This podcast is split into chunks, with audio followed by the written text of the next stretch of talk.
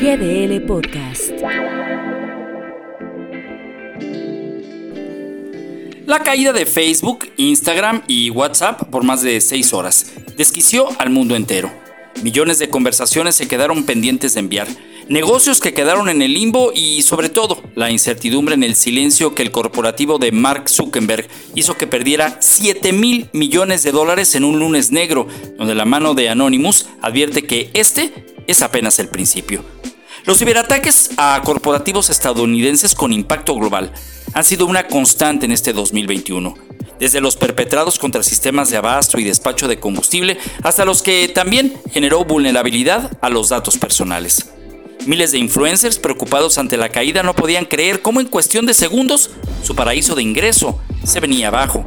Marcas que habían presupuestado publicidad que no se transmitió y millones de cuentavientes de Instagram con la incertidumbre de que sus fotos podrían ya no estar en su cuenta o estarían en manos de hackers para quizá advertir robo de identidades o extorsiones.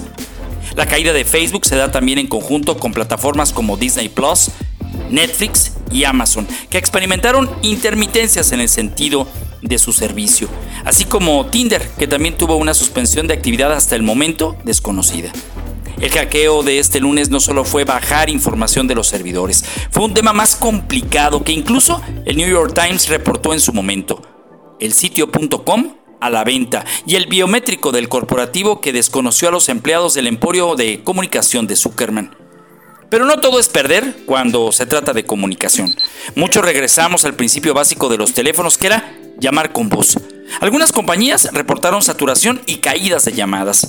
El Telegram revivió y tuvo también una saturación y Twitter, que se convertía en el eh, repartidor de memes y el vocero de la situación que guardaba Facebook y el problema que se presentaba. ¿Qué aprender de esto? ¿Qué está usted haciendo de ya para respaldar la información de fotografías que tiene en estos sitios de redes sociales? ¿Se ha puesto a pensar que ni poniendo candados a terceros su información está segura en caso de un hackeo a Facebook?